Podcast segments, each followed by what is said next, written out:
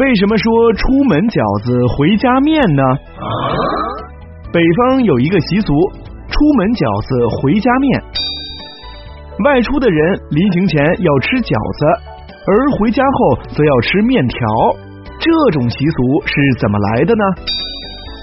首先来说饺子，饺子是北方人的传统食品，逢年过节人们都要吃饺子。出门前吃饺子，可能有这样三种原因：其一，饺子的形状像元宝，人们认为临行前吃饺子，外出后可交到财运；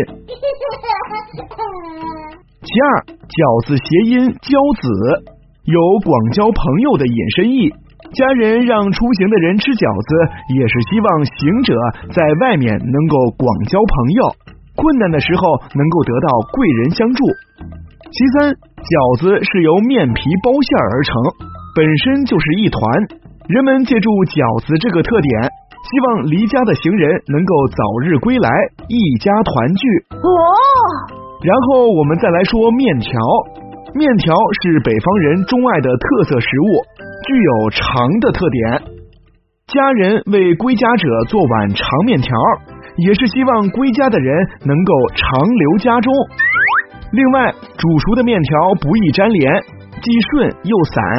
人们认为吃了面，外面的辛酸不顺都会被除去，也有道家归巢、万事顺利的意味。